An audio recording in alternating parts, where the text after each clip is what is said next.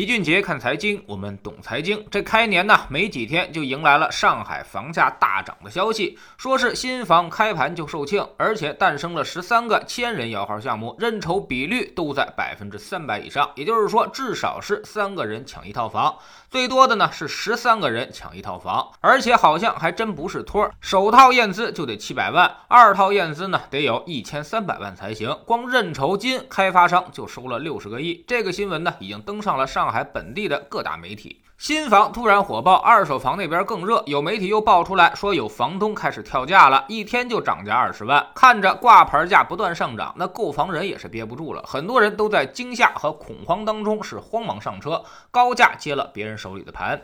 但是，是否真的如某些人所说，上海房价涨疯了呢？我们不妨先看看数据。首先，二手房成交套数，二零二零年上海重新达到了三十万套，这是什么水平？跟二零一三年差不太多。二零一三年达到三十万套之后，楼市并没有继续火热，而是在二零一四年瞬间跌到了十七万套。上海楼市的最高峰是二零一五年和二零一六年，当时每年能卖出三十六万套二手房。所以显然，二零二零年的上海楼市并没有那么夸张。其次呢，看月度数据，在十一月之前，上海楼市基本都是保持平稳的，每月都保持了三万套左右。到了十二月，稍微多一些。是三点八万套，这个增长呢确实不小，但是呢也没有到特别离谱的程度。第三，新房供给一直在增加，而且成交量也基本保持平稳，只是在十二月份的时候认筹数量大幅增加，看似好像形成了恐慌。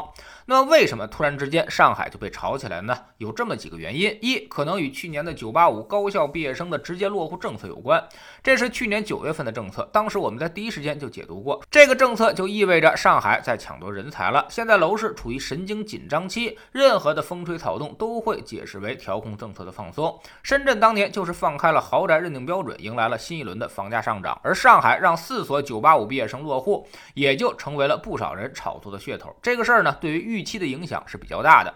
当时我们就明确的说了，这是一个很不好的信号，十有八九会有借机炒作。还说了，上海库存本身就不大，加上利率低，折扣大。所以房子这块的预期会出问题，果不其然，才三个月之后，上海房价就开始动了。第二呢，就是二零一六年初，上海开始了五年限购，到二零二一年基本上差不多，时间也到了，上海今年可能就会出现一批满足五年社保要求的购房者，本身它的需求也在增长，但是呢，这只是正常增长。并不应该有这种跳涨发生。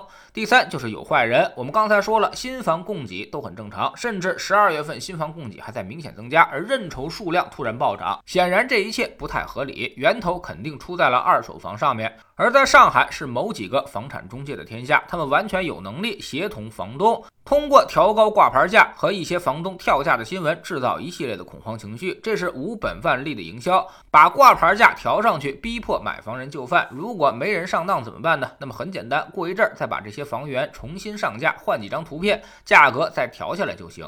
购房人根本不知道发生了什么事情，能搞一把就算是抄上了，搞不了呢也没什么损失，换几张图片的事儿而已。那么上海这一轮会不会就此起飞呢？老齐认为不会，理由呢有这么几点：一，短期来看，房住不炒之下，上海这么公然挑战政策底线，必然马上引来一顿乱棍，就跟当时的深圳一样，肯定会把调控继续收紧，估计会严厉打击哄抬房价的行为。深圳在新一轮的调控之后，房价就瞬间熄火了，估计上海也一样。现在这些政策已经在路上了。进一步限购限售那是必不可少的，很多人有可能一夜之间就会失去购房资格。第二，从中期来看，今年是房贷控制之年，现在几大行已经传出了额度紧张，在房贷持续缩减的背景之下，上海的房价想起飞其实是非常困难的，顶多也就是脉冲式的上涨一下。第三，从长期来看，上海是老龄化最严重的城市。甚至没有之一，百分之三十的老年人口，老年人手里呢房子很多，没有好房子，老破小，他总有一套吧。所以这些房子的供给非常充足，只是个别稀缺的学区房会涨价，大部分刚需普通房长期来看很难大涨。那么有人说了，我投资学区房呢？那你就跟政策在对赌。学区房最大的风险不来自于房价，而来自于政策。一个政策出来，有可能呢学区两个字就不存在了。北京这两年教改让很多地方的学区房成色大跌，比如某楼盘原来呢肯定能上十家小学，但是多校区划片之后只剩下了百分之三十的机会，于是房价就跌下去了三分之一。当然有吃亏的，就有占便宜的，还有很多普通房子，因为多校区划片就有了上重点的可能，这种房子反而升值了。所以买学区房就是跟赌石差不太多，完全取决于政策怎么去调整。所以综合来看，我们还是建议上海以及全国排名前二十城市要买房的那些朋友，如果你是刚需，近一两年必须要买房，那你应该尽早买，因为今年房贷额度会非常紧张，很可能到下半年你就拿不到房贷了。上海的朋友更是如此，新一轮调控估计已经上路，过两天可能就会有人失去购房资格，所以尽早下手。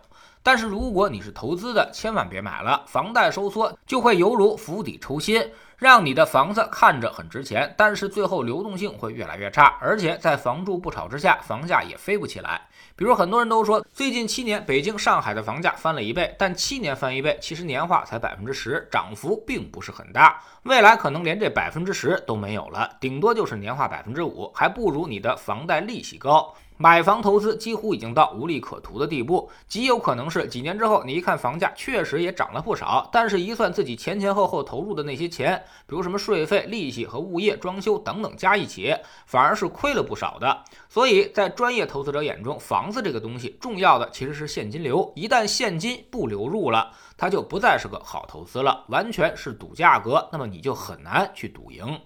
在知识星球秦俊杰的粉丝群，我们周一看行业。昨天呢，我们分析了一下银行的表现。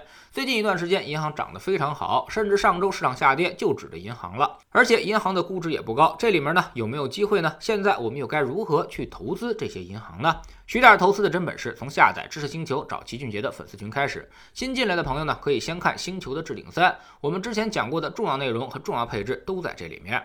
而知识星球老七的读书圈，我们已经运行了四年。之前讲过了一百九十本书，市面上主流的财经经典，我们都已经囊括其中，包括大家耳熟能详的《穷查理宝典》、股市长线法宝、漫步华尔街、滚雪球、黑天鹅、彼得林奇系列、巴菲特系列、资产配置系列和周期系列，还有富爸爸财务自由系列，以及还有什么经济学。经济史、金融学、人物传记等等，听老齐说书，不再有看不懂的财经知识。